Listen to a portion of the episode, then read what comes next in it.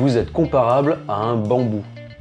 Chers auditrices et auditeurs, je vous souhaite la bienvenue dans ce nouvel épisode du podcast Entreprends-toi, produit par Gomentora. Le bambou se développe essentiellement sous terre pendant les 5 premières années de sa vie. Il développe ses racines pour bien s'ancrer dans le sol. Ce n'est que des années plus tard qu'il va se mettre à pousser verticalement de manière spectaculaire, puisqu'il est capable de gagner jusqu'à 1 mètre de hauteur par jour. En clair, il peut se faire tout petit pendant 5 ans et ensuite atteindre jusqu'à 27 mètres de haut en seulement quelques semaines. Vous êtes comparable à ce bambou. Travaillez assidûment sur votre projet pendant des années entières sans trop vous soucier des résultats et il se pourrait bien que vous fassiez un bond spectaculaire dans votre domaine au bout de 3, 5 ou 10 ans. Ne vous y trompez pas, la réussite rapide n'existe pas. La discipline et la persévérance se cachent toujours derrière toute réussite. La bonne nouvelle est que quoi que vous décidiez de faire, si vous produisez beaucoup d'efforts sur le long terme, vous êtes assuré de réussir. Donc, mieux vaut choisir dès le départ un projet qui vous plaît, qui vous anime, qui vous tient à cœur. Parce que pour chaque projet d'envergure, il faut passer par des moments de doute et de frustration intenses. C'est le jeu, c'est comme ça. Et vous et moi l'avons déjà expérimenté par le passé. Donc, la prochaine fois que vous vous mettez sérieusement à douter, rappelez-vous que vous êtes comme ce bambou. Vous construisez votre avenir petit à petit, racine après racine. Faites confiance au processus et un beau jour, vous récolterez ce que vous avez semé pendant toutes ces années. Ce que vous faites au quotidien ne semble pas fonctionner jusqu'à ce que vous passiez un palier, jusqu'à ce que les efforts produisent enfin les résultats souhaités. Ensuite, il faut continuer son effort, encore et encore, pour ne pas risquer de se faire déraciner dès les premières bourrasques. Et des bourrasques, il y en a toujours. Mieux vaut s'y préparer en restant solide sur ses appuis, en restant discipliné. C'est toujours la même histoire qui se répète, quel que soit le projet que l'on souhaite démarrer. La temporalité ne sera pas la même à chaque fois, mais le parcours, lui, sera toujours similaire avec ses hauts et ses bas. Vous êtes comme ce bambou, patient et solide à la fois. Il faut être extrêmement patient pour atteindre un certain niveau de maîtrise. Vous voulez savoir jouer d'un instrument de musique? Il va falloir être patient. Vous voulez rencontrer l'âme sœur? Il va falloir être patient. Vous voulez vivre de votre passion, il va falloir être patient. Le jour où vous vivrez de votre passion, les gens diront que vous avez de la chance ou que vous avez réussi du jour au lendemain. Ils ne se rendront pas forcément compte de tout ce que vous avez fait par le passé, de tous les sentiers que vous avez arpentés, de tous les obstacles que vous avez franchis, de tous les efforts que vous avez fournis. Vous et vous seul saurez les sacrifices et les erreurs qui auront été les vôtres pour atteindre votre but. Quand vous décidez de travailler même quand vous n'en avez pas envie, vous êtes seul face à vous-même. Quand vous décidez de continuer sur une voie qui ne vous a encore jamais récompensé, vous êtes seul face à vous-même. Quand vous décidez de croire en vous et en votre projet, malgré les signaux qui veulent vous faire croire le contraire, vous êtes seul face à vous-même. Personne n'a dit que ça allait être facile.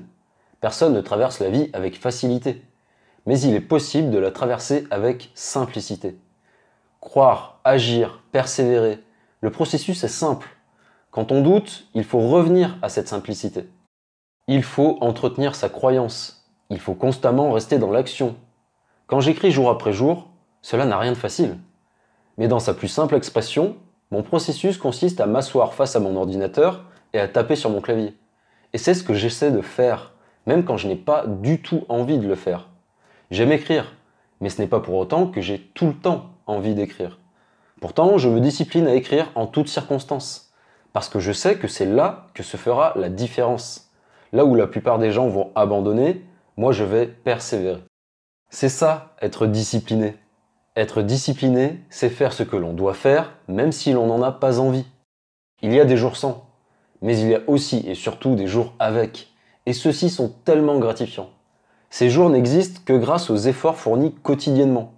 Après l'effort, le réconfort. Et pas de réconfort sans effort.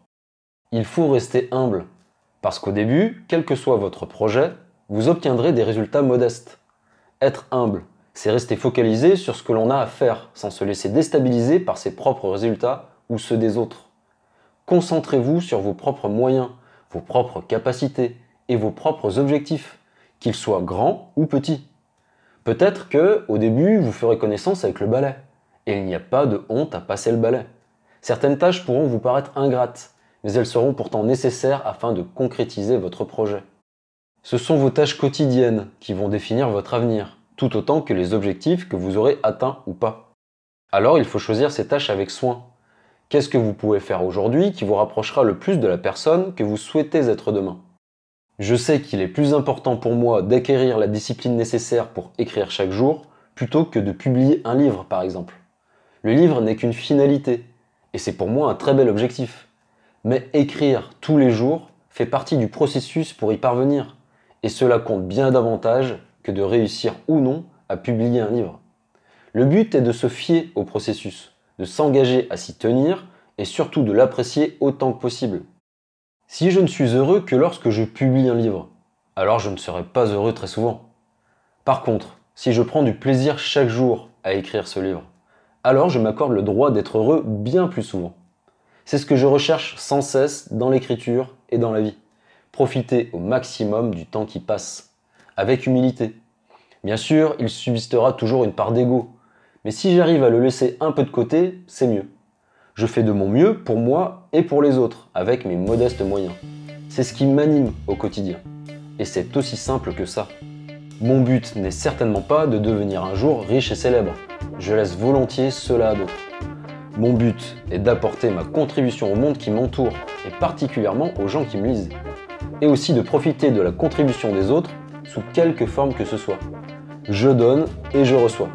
Toujours avec humilité, autant que faire se peut. Merci beaucoup d'avoir écouté ce nouvel épisode. Ne manquez pas les prochains en vous abonnant sur votre plateforme de podcast favorite.